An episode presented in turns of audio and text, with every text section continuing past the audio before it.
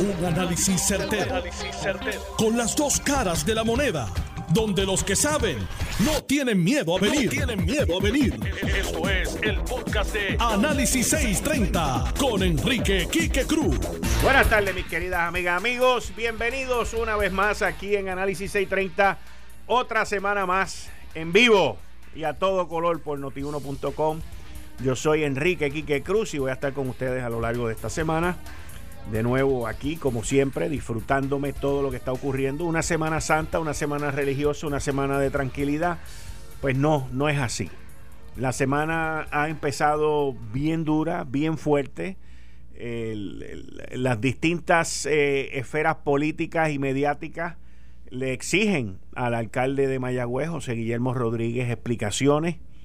Eh, y mientras más calla, pues más siguen las teorías y las hipótesis de qué pasó, qué va a pasar y todo este tipo de cosas, si está en Puerto Rico, si no está en Puerto Rico.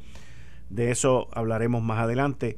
Lo principal ahora mismo es la decisión del juez Anthony Cuevas, luego de haber dado toda, toda, toda, toda la paciencia, toda la oportunidad para el desfile de prueba por parte del movimiento Victoria Ciudadana y de los abogados de Manuel Natal de darle todo el espacio. Lo único que se podría decir que no se le permitió fue que ellos no cumplieron con entregar una prueba que pues, los procesos dicen que se tenían que entregar a tal fecha. El juez con todo y eso le da dos horas adicionales por si acaso fue que alguien tuvo un accidente, algún problema.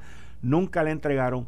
Pero cuando usted se sienta y lee las 35 páginas de la decisión del juez. Paco está ahí. Ok. Cuando usted se sienta y lee la decisión de las 35 páginas del juez Anthony Cueva, usted se da cuenta de varias cosas. De varias cosas. Número uno, que el juez se fue above and beyond. O sea, él no tuvo ningún tipo de límite en permitir que los demandantes expusieran todas las teorías y presentaran todo lo que ellos entendían que era una prueba eh, buena para, para ganar su caso. Segundo, que el juez tomó una gran cantidad de notas, como él mismo lo dijo allí, cuarenta y pico de páginas, en, en este proceso. ¡Wow! ¡Qué bueno, Bobby! Tercero, que el juez, y esto yo lo había anticipado en este programa, que el juez se sentó y escribió una decisión para que no se la viraran para atrás. Y donde él describió principalmente, de manera resumida, todo lo que había dicho cada uno de los testigos y con cada uno el juez decía y dice en su decisión, yo entiendo que ese sirve, que aquel no sirve, que aquel esto, que aquel otro. Él emite la decisión de cada uno de los testigos que el movimiento Victoria Ciudadana y Manuel Natal pasó allí. Pasó por esa corte. Cuarto, que el juez agotó toda su paciencia y ya no le quedaba paciencia cuando estaba escribiendo la sentencia. Quinto, que el gran perdedor en esto no es la sombra que Manuel Natal alega que tiene Miguel Romero sobre, sobre su eh, alcaldía. Porque todos sabemos que era, eso era ya la línea que ellos iban a decir cuando iban a perder. Eso lo vienen diciendo desde hace tiempo, desde un año antes de las elecciones.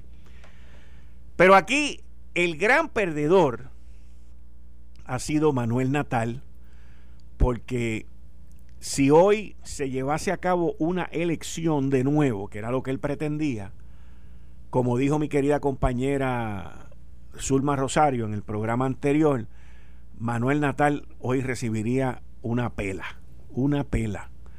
Él ganó muchísimo, muchísimo hasta que llegó a, la elección. Él, eh, la victoria que él tuvo de haber llegado en segundo lugar y haber perdido por una chavería de votos, es una victoria enorme, fue una victoria, no, ya no es una victoria, fue una victoria enorme para el movimiento Victoria Ciudadana y para él también. Pero la realidad es que todo lo que ganó políticamente lo perdió en este caso, porque la gente vio el caso, la gente escuchó el caso, la gente se interesó por el caso y tal y como lo describe el juez Antonio Cuevas, se dieron cuenta de que todo era una changuería y todo era una perreta y que no había prueba.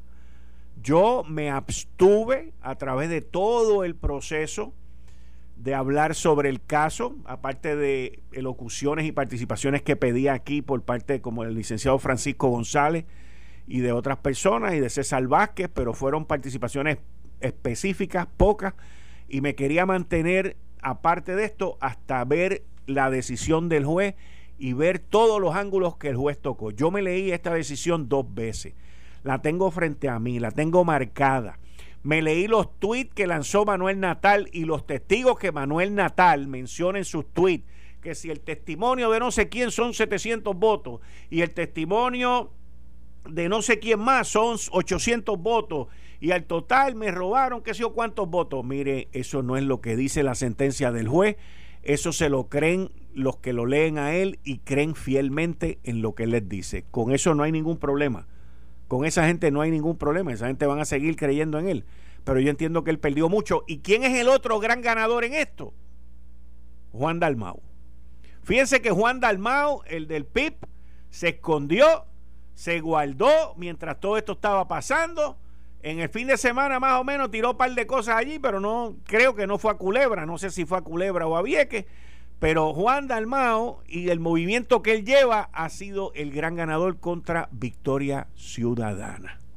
Y Juan Dalmao le sigue quitando a Victoria Ciudadana. Juan Dalmao sigue arrastrando la brasa para el Partido Independentista puertorriqueño mientras no mencione que quiere la independencia.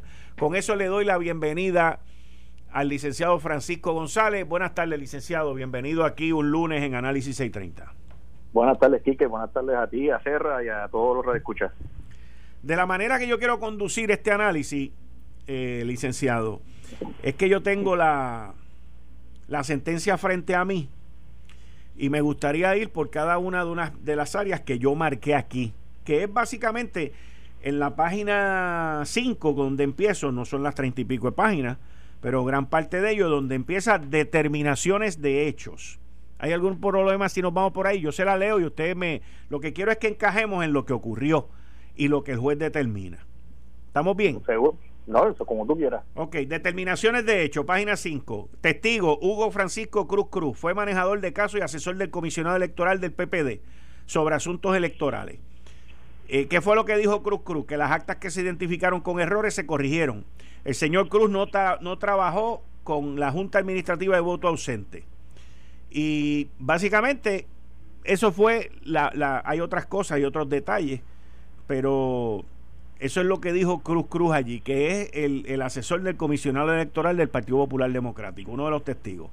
Donde empieza la cosa a ponerse buena es en el segundo testigo que menciona aquí el juez Antonio Cuevas, que habla del licenciado Guillermo San Antonio Hacha, que dice que compareció al Coliseo Roberto Clemente unos días después de las elecciones como observador del candidato Manuel Natal Albelo este testificó que observó falta de organización en el escrutinio general, falta de controles, aparición de maletines, maletines sin acta, maletines que no se podían trazar, no cuando comenzó el, no trabajó cuando comenzó el escrutinio general de Java, no encontró maletines fantasmas, nunca solicitó actas o listados electorales de la Comisión Estatal ni del comisionado de, de Victoria Ciudadana sobre asuntos de los cuales tenía duda que entendía que no era funcionario autorizado delató que observó a un periodista a quien no identificó ni recordó el día ni la hora entrar con una cámara a la bóveda donde se custodiaban los maletines del Coliseo. Eh, no hizo querella a la policía ante la preocupación de haber visto a alguien entrar a la bóveda o a la jaula. Desconocía que los sobres de Java se agotaron antes de tiempo. Adentro del Coliseo había cámaras y nunca solicitó autorización para observar los monitores.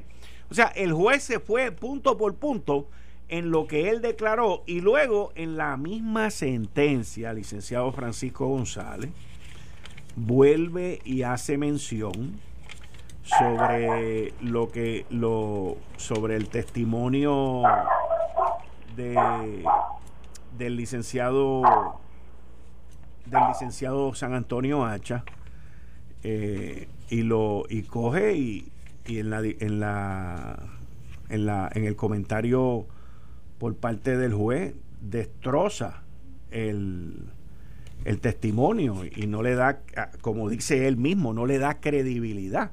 El juez dice en la página 25, el licenciado Guillermo San Antonio Hacha ofreció un testimonio general y estereotipado sobre diferentes irregularidades que éste entendió que observó durante su tiempo como observador del señor Natal durante el escrutinio. Este no testificó haber observado alguna irregularidad de tal magnitud que pudiera afectar el resultado de la elección.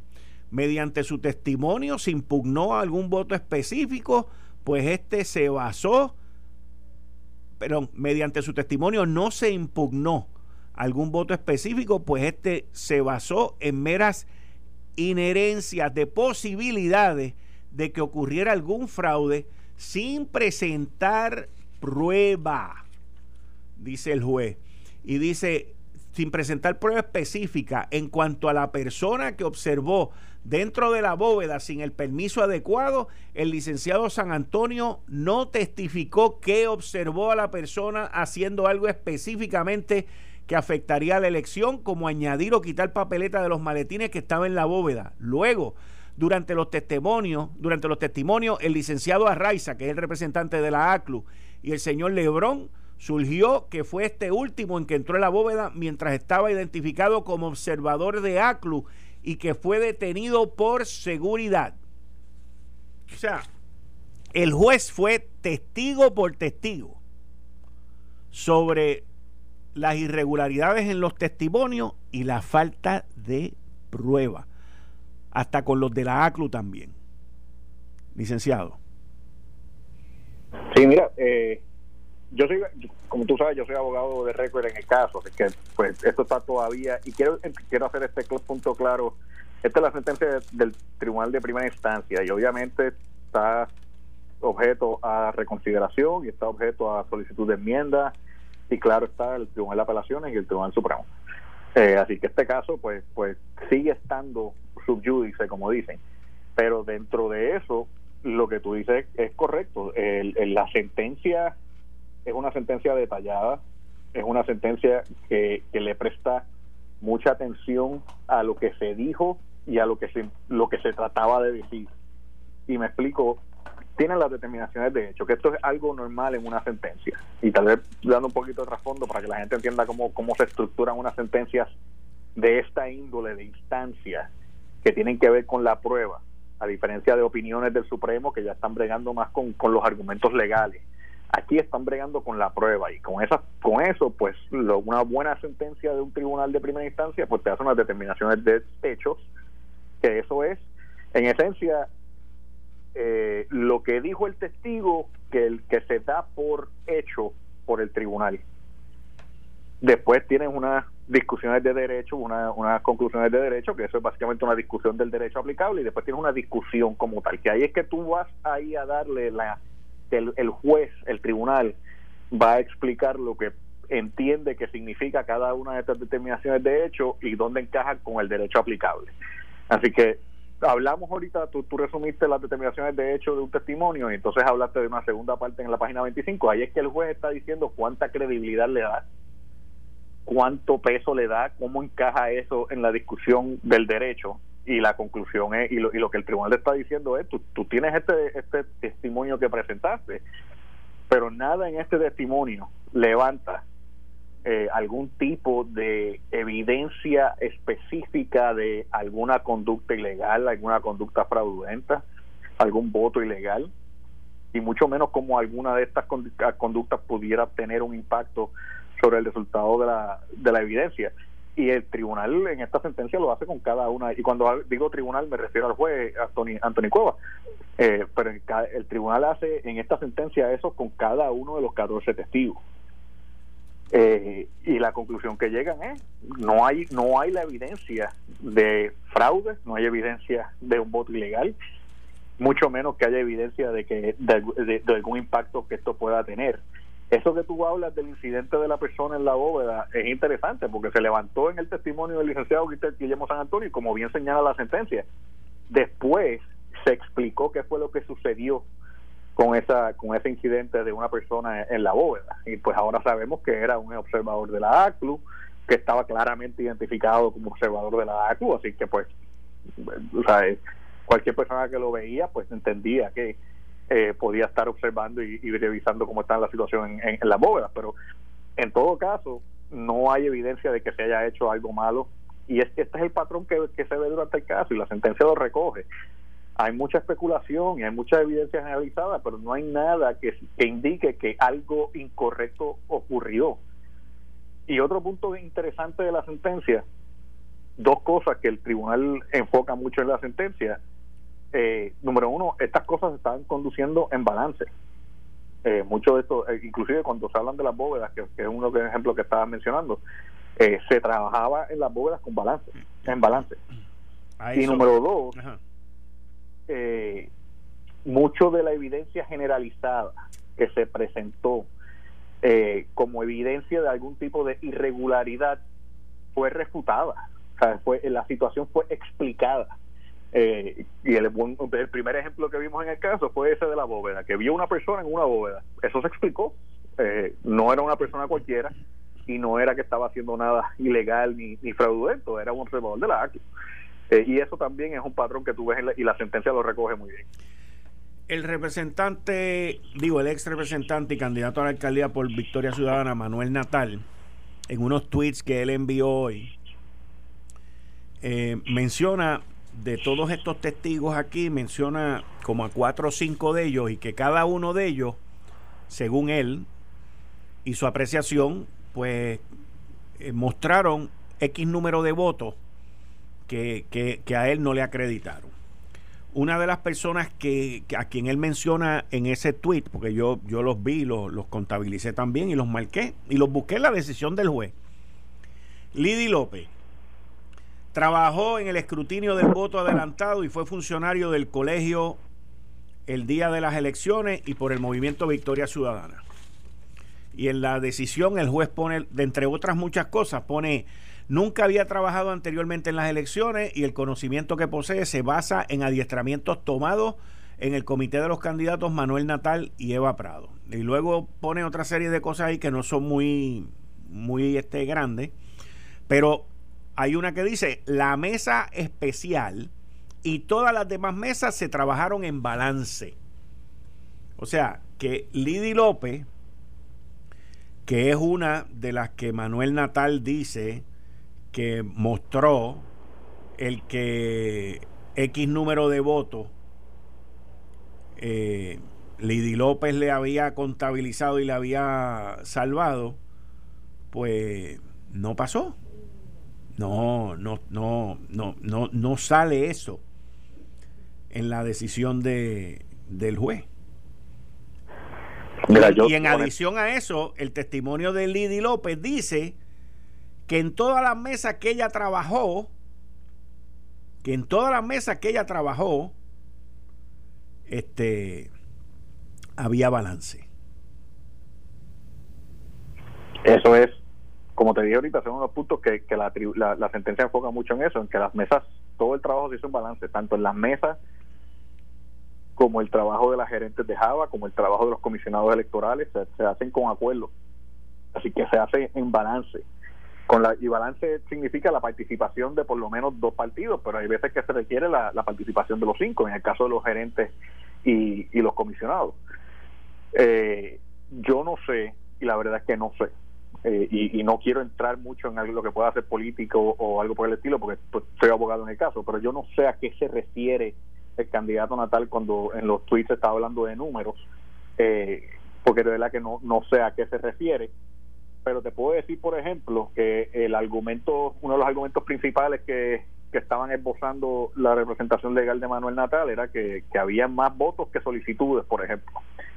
Y, y el argumento de ellos era eso de por sí eh, es indicativo de que aquí hay algo ilegal o fraudulento. Número uno, eso no es cierto. O sea, no, no es de por sí, tú tienes que especificar con detalle y con evidencia dónde está el voto fraudulento e ilegal. Y número dos, esa situación se explicó y se presentó evidencia, y esto es un punto importante, las partes, los demandados, en este caso, ninguna de las partes demandados presentaron testigos. Todo esto fue evidencia presentada con los testigos de la propia parte peticionaria del licenciado Manuel Natal. Eh, y con esos propios testigos se pasó evidencia de que hubo muchos electores que votaron eh, en unidad 77 y que no se iban a ver reflejados en la lista de solicitudes de, voto adelantado. Ahí hay, por ejemplo, periodistas, hay ejemplos que la sentencia menciona el ejemplo de la Guardia de la Guardia Nacional, unos batallones de la Guardia Nacional. También habían un ejemplo de voto añadido a mano del, del voto a domicilio. Y estos son votos legales en la unidad 77 que no se van a ver reflejados en la lista de, solicitudes. Así que cuando hablan de los números, yo no sé qué está tratando de, probar con esos números. No surgió de la evidencia que hubiese algo malo o negativo con el hecho de, de, de descuadres de actas. De hecho, también la sentencia enfoca en que el sistema funcionó. Se encontraron errores y se corrigieron. Y eso también es evidencia presentada con los propios testigos de Manuel Natal.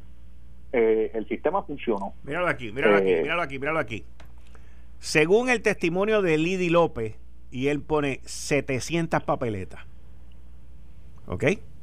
Porque él hace una contabilidad de las papeletas que cada una de estas personas mostró, pero Lidy López, según la decisión que el juez Anthony Cuevas puso aquí, pues Lidy López aceptó que en todas las mesas que ella trabajó hubo balance. Él, él, él. Perdón, él, él. Lidy López. La otra persona que él menciona aquí es Bianca Valdés, René Reyes y Ricardo Camay.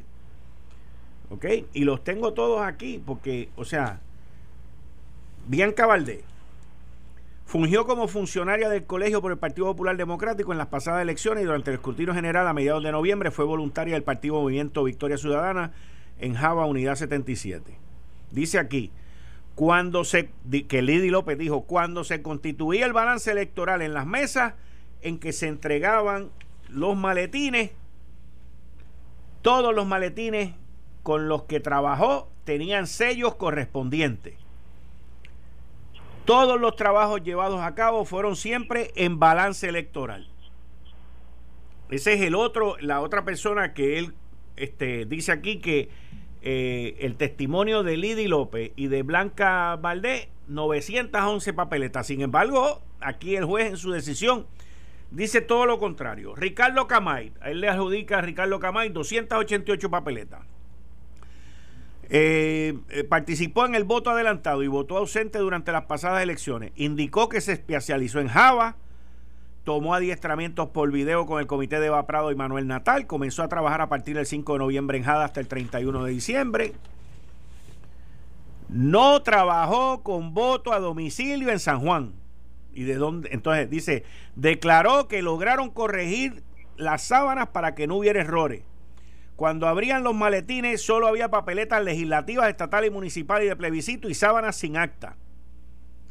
O sea, explicó que un malet que que un maletín ciego es un maletín que solo contiene papeletas y encontraron que tenían entre 200 a 300 papeletas en esos maletines. Pero ahí no dice lo que está diciendo Manuel Natal en su tweet. O sea... No, y lo que pasa... Y perdona, pero lo que pasa es que, por ejemplo, si se habla de 200 300 papeletas en ese maletín, la evidencia presentada en el juicio, que también se refleja en la sentencia, lo que establece es que un maletín sin acta no es, no es un maletín ilegal, no es un maletín ciego, no es un maletín indebido, fraudulento, de alguna manera eh, que, que, ilegal, porque se estableció con el propio testimonio de los testigos de Manuel Natal que en el proceso de conteo de votos por adelantado, por ejemplo, eh, las actas se presentaban, se sometían a la mesa de control de actas en la, al frente, no se incluían, no se metían en el maletín.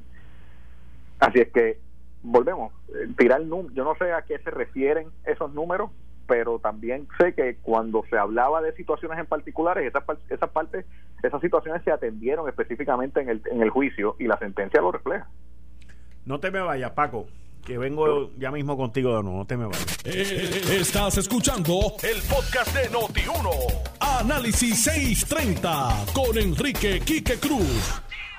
5 y 33 de la tarde de hoy, lunes 29 de marzo del 2020. Tú estás escuchando Análisis 630. Yo soy Enrique Quique Cruz y estoy aquí de lunes a viernes de 5 a 7. Y en línea telefónica estoy con el licenciado Francisco González. Paco, ¿estás ahí? Sí. Ok. Otro de los que Manuel Natal en su cuenta de tweet dice que le consiguió votos, René Reyes, 750 papeletas. El, el, el tweet lo que dice es lo siguiente.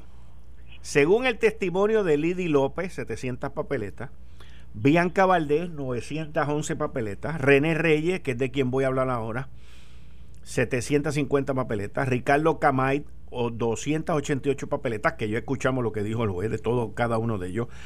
Hay por lo menos 2.649 papeletas cuya procedencia, cadena de custodia o grupo de electores no pueden determinarse. El total de las papeletas en exceso de los electores y aquellas cuya procedencia no puede determinarse ascienden a 4.136.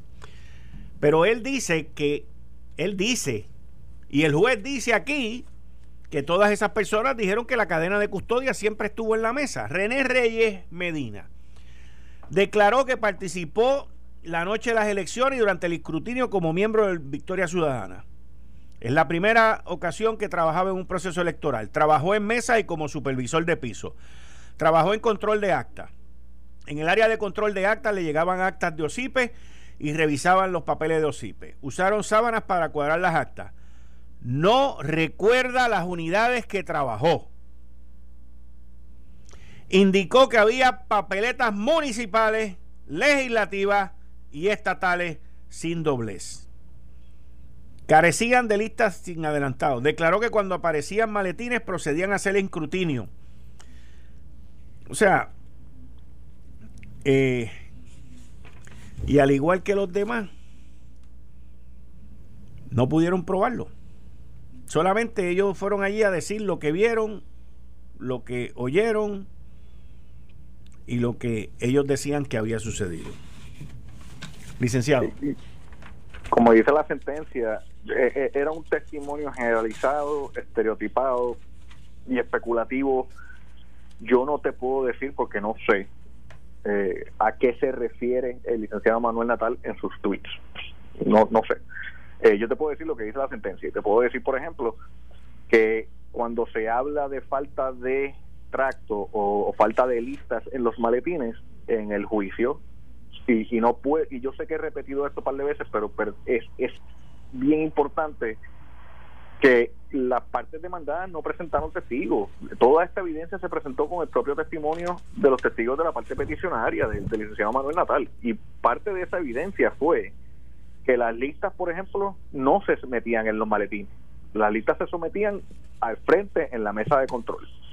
Las listas no estaban en los maletines. De hecho, hay una opinión del Tribunal Supremo de noviembre sobre cómo se iban a cómo se iban a tener acceso y controlar el acceso a las listas de Java de la unidad 77 ese fue ese fue un caso que, que yo yo fui uno de los abogados que estuve envuelto en ese caso también que llevamos en certificación al tribunal para establecer unos controles de, de, acceso de, esa información y son las mismas listas y se establece que las listas van a estar en otra área que se pueden ir y ver eh, cuando se vaya a abrir y, hacer, el conteo de un, de un precinto en particular, pero no están en los maletines la lista.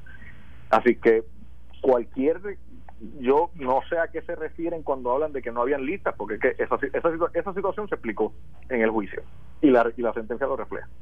Lo de las actas también se explicó en el juicio y la, y la papeleta lo refleja. Eh, uno de esos números entiendo que también habla sobre eh, papeletas que no estaban dobladas también se explicó en la vista. sí, yo, yo vi, yo leí la explicación del, del juez que las papeletas cabían en, unas de ellas cabían en los sobres sin tenerse que doblar y ellos las pusieron como papeletas planchadas. O sea, la prensa de Puerto Rico, quien ha sido cómplice en su mayoría con la desinformación que nos llevan por tres meses, no se va a leer esta decisión y mucho menos le va a explicar al pueblo de Puerto Rico las verdades de la decisión del juez y yo no espero tu reacción al respecto, porque tú eres abogado en el caso, pero ese es mi análisis en cuanto a esto. O sea, yo me leí esto y entendí un montón de cosas que la prensa publicaba como buenas.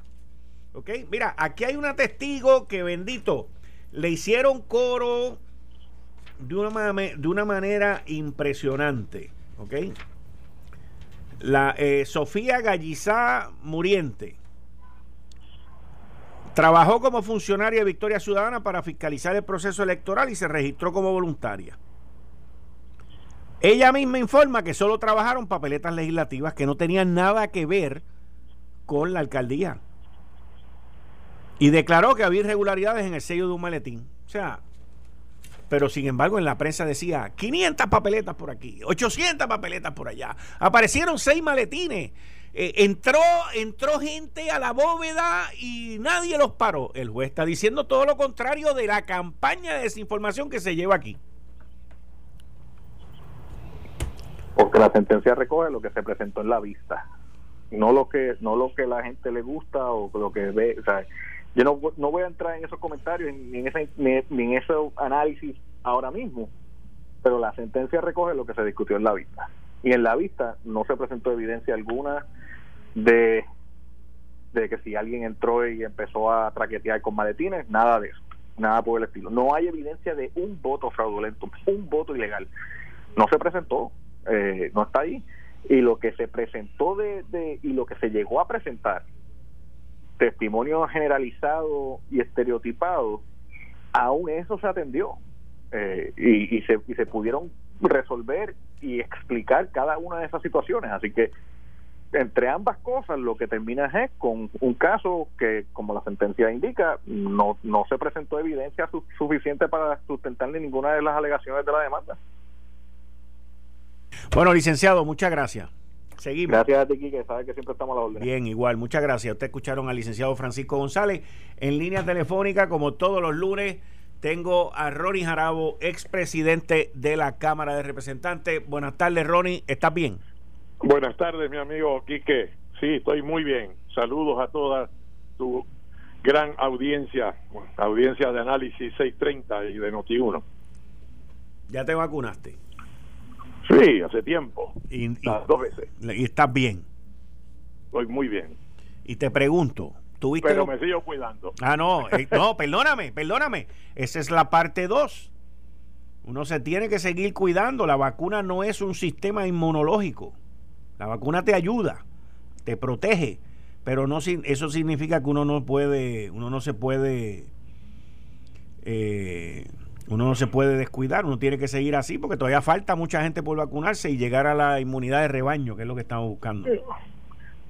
Sí, la inmunidad comunitaria, pero además, además está la duda y la controversia sobre si las nuevas variantes o mutaciones del virus, pues todas responden positivamente a la, a la protección de la vacuna, ¿verdad? Así que por, ante la duda, saluda. Y yo creo que es mejor eh, prevenir, precaver, que tener que remediar. Y que yo sigo como si no me hubiera puesto la vacuna. Distanciamiento, mascarilla, evito aglomeraciones, no voy a sitios que me parecen peligrosos. Y sigamos esperando que, que ya vamos por el millón vacunados y, y pronto estaremos en dos millones y, y después en, en tres las vacunas. Entonces ya uno se puede sentir un poco más cómodo y ya estará la información científica más clara. Cuando lleguemos a las 3 millones ya vamos a empezar la próxima ronda de la próxima cepa, porque esto va a seguir por ahí también. Bueno, y se inventarán los boosters, eh, también, inyecciones adicionales. Sí, sí, como pasa con el flu. Como pasa con el flu. Ronnie, te pregunto, ¿tuviste oportunidad de leerte la decisión del juez Anthony Cuevas en el caso de Manuel Natal? No, no la pude leer, pero sé lo que dice y para mí esa es la crónica de un resultado anunciado. Correcto. Y aquí, hasta que no entendamos que había dos casos, no entenderemos el porqué de las cosas. Explícate. Había dos casos, el caso político y el caso jurídico. El caso jurídico era en los tribunales y eso fracasó, como era predecible. No había caso, no hubo tal fraude no pudieron probar las irregularidades, no presentaron las evidencias. El caso político es decir que no lo dejaron presentar la evidencia, decir que le robaron las elecciones, decir que él ganó. él no ganó, ganó Miguel Romero, esa es la realidad. Ahora, utilizando la técnica de Goebbels, el propagandista nazi, pues se repetirá y se repetirá y se repetirá y la gente decidirá si quiere caer de tonto creyéndole la prédica a Natal, el ay bendito, y bendito, él ganó, pero no lo dejaron. Eh, de aquí al 24, a ver, va aplicándose el, principio de los rendimientos decrecientes, eh, que al principio pues le sacan millaje a eso, pero después cada vez es menos efectivo y le da menos resultado y la gente lo cree menos. Así que mientras sigamos hablando del caso, le damos aire a su postura propagandística política, a la gran mentira. Ahora viene la próxima pregunta, que es el próximo tema, eh, ante la antesala, que ya era por donde veníamos. El alcalde de Mayagüez, José Guillermo Rodríguez, hace una hora más o menos, emitió unas expresiones escritas que dicen, y cito porque las tengo frente a mí, el alcalde de Mayagüez, José Guillermo Rodríguez, entiende innecesario en estos momentos duplicar investigaciones cuando existen dos con resultados que están en cursos. Y cito ahora, de verdad que no entiendo la prisa y la desesperación. Lo prudente sería esperar el resultado de las mismas. Hemos visto cómo se ha ido politizando el asunto. Lo que no pudieron con los votos, a pesar de unas elecciones altamente cuestionadas, lo desean hacer de otra manera, expresó el alcalde Rodríguez en unas breves declaraciones escritas. Continúa la cita. En las expresiones que hice ayer, indiqué que nombré al ingeniero Jorge Ramos, quien tiene a su cargo los importantes proyectos que realiza Mayagüez en este momento para su recuperación después del huracán María, señaló. El alcalde Rodríguez rechazó estar fuera de Puerto Rico y emplazó a los que señalan lo contrario que presenten el boleto porque no es verdad. Vuelve la cita. Dejen que el proceso culmine. Lo veo con todo respeto como una intromisión indebida en este momento a los procesos ya encaminados, porque de ellos es esa responsabilidad y estoy seguro que la van a cumplir a cabalidad, subrayó el Ejecutivo Municipal. Que la pasada Cámara, dice la cita también, donde se procesaron cinco representantes, expliquen qué investigación de algunos de esos hechos investigó la, la legislatura o el Departamento de Justicia, terminó diciendo el alcalde. Ahí tienen la cita. Bueno, pues eh, yo no la había leído. Eh, no, esto salió hace una hora y lo estoy leyendo. Hace una hora y ya yo estaba en la calle haciendo otra cosa. No, no, lo estoy, lo estoy eh, leyendo directamente de, de la cuenta de Melisa Correa del Vocero, que es una buena fuente. Muy bien. Pues me parece que, y aclaro, que yo quiero mucho a José Guillermo Rodríguez, es mi amigo, ha sido mi amigo desde antes que fuera legislador y alcalde eh, y, y hasta que me prueben lo contrario, pues yo acepto sus explicaciones, independientemente de que la situación es muy enojosa, muy incómoda, eh, que me parece que fue mal asesorado, si aprobó él eh, estas transacciones, la creación de la corporación municipal y utilizar eh, bienes públicos de importancia económica y cultural como colateral, pues eso hay, habrá que ver si, como dice el indictment federal, a los arrestados, la acusación federal, eh, el alcalde y eh, el municipio fueron víctimas de estas personas que urdieron toda esa operación. Después de eso viene el capítulo político, que obviamente pues no se le puede pedir a los partidos adversarios de José Guillermo y del Partido Popular que se queden callados ante una situación tan jugosa. Río revuelto, ganancia de pescadores. Así que habrá piquetes pidiéndole la renuncia. Eh, él decidió, y yo no entiendo plenamente por qué, pero nombra un alcalde interino, eh, está en Puerto Rico. ¿Por qué tiene que aclarar eso? Porque había un yo diciendo que ya había cogido un avión privado y se había ido de Puerto Rico. Investigaciones, porque el secretario general del PNP, mi amigo Carmelo Ríos, pidió una investigación de justicia y el propio gobernador Pedro Pierluisi, presidente del PNP, eh, también hizo sus declaraciones eh, en el día de hoy, exhortando prácticamente a la investigación. Entonces, ¿qué está diciendo el alcalde de Mayagüez? Está diciendo que esta, esta investigación y estas peticiones de investigación están fundamentadas en una motivación política, partidista, y que esperen las investigaciones y los procesos que ya están en curso. Que lo otro es politiquería, eso es lo que está diciendo en eso que tú me leíste. Sí, sí, él, se refiere a dos investigaciones, eh, una la federal de los arrestos y la otra que viene desde antes, que es la de la Security and Exchange Commission, que está haciendo la investigación sobre el manejo de los valores. Esas son las dos investigaciones, federales. Federales ambas. Ambas federales. Entonces ahora lo que no investigaron antes, ahora lo quieren investigar. Y él le contesta porque es un principio de ajedrez, ¿verdad? La mejor defensa es el ataque. Y en el ajedrez político, si te están cayendo arriba, pues tú sales atacando. Y José Guillermo salió atacando. Dios, cara, esta, esta Cámara que se atreve a hablar de corrupción, unos cinco legisladores eh, procesados y a ninguno lo investigó. y el Departamento de Justicia, que ahora le piden que investigue en Mayagüez, no investigó a ninguno de esos eh, representantes que, que, tuvieron que renunciar. Ahora, eh, ah. digo, esta es mi interpretación que puede estar prejuiciada por la persona que emite estas declaraciones, pero me gustaría escucharte a ti. El secretario general del partido, Ramón Luis Cruz Bulgo, sí. hace estas declaraciones. Dice, declaraciones del secretario general del Partido Popular Democrático, Ramón Luis Cruz Bulgo. ¿Esos son de esta tarde? Esos son de hoy, sí, te las estoy leyendo. Sobre la investigación de fraude contra el municipio.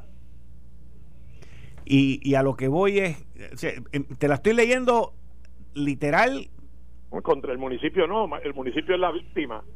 Yo lo, pero eso, por ahí, es, por ahí es que voy, por ahí mismo es que voy. Espérate, espérate. Por ahí mismo es que voy. Te espero, te espero, Quique, en la curvita. Sí, pero ya tú estás allí. Declaraciones del secretario general del PPD, Ramón Luis Cruz Bulgo, sobre investigación de fraude contra el municipio de Mayagüez.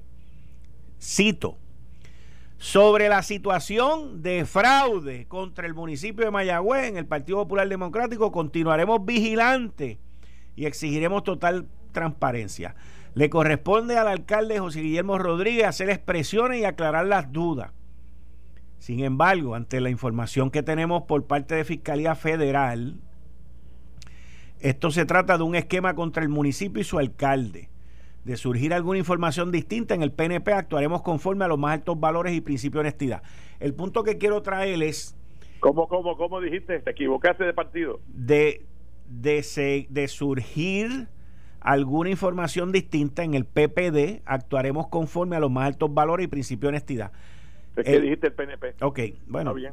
Eh, el, el punto que quiero traer es que el secretario general al principio en, el encasillado de arriba como la titula y también cuando dice sobre la situación de fraude contra el municipio de Mayagüez, ya da por ya él da por hecho que allí ocurrió un fraude. Y al final es que lo aclara, pero, tú sabes que nadie lee el final. Espérate, espérate, espérate, espérate, O sea, se está pidiendo que investiguen al alcalde.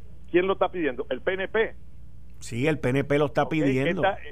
Eh, el, el, proceso federal, que va muchísimo más adelantado, ya tiene unos acusados y unos este, arrestados por hacer qué?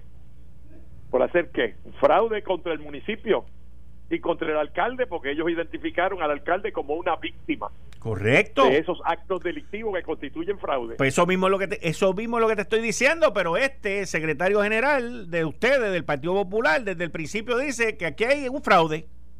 Él tenía que La utilizar. investigación sobre el fraude es lo que está hablando lo que se está pidiendo y lo que se está haciendo.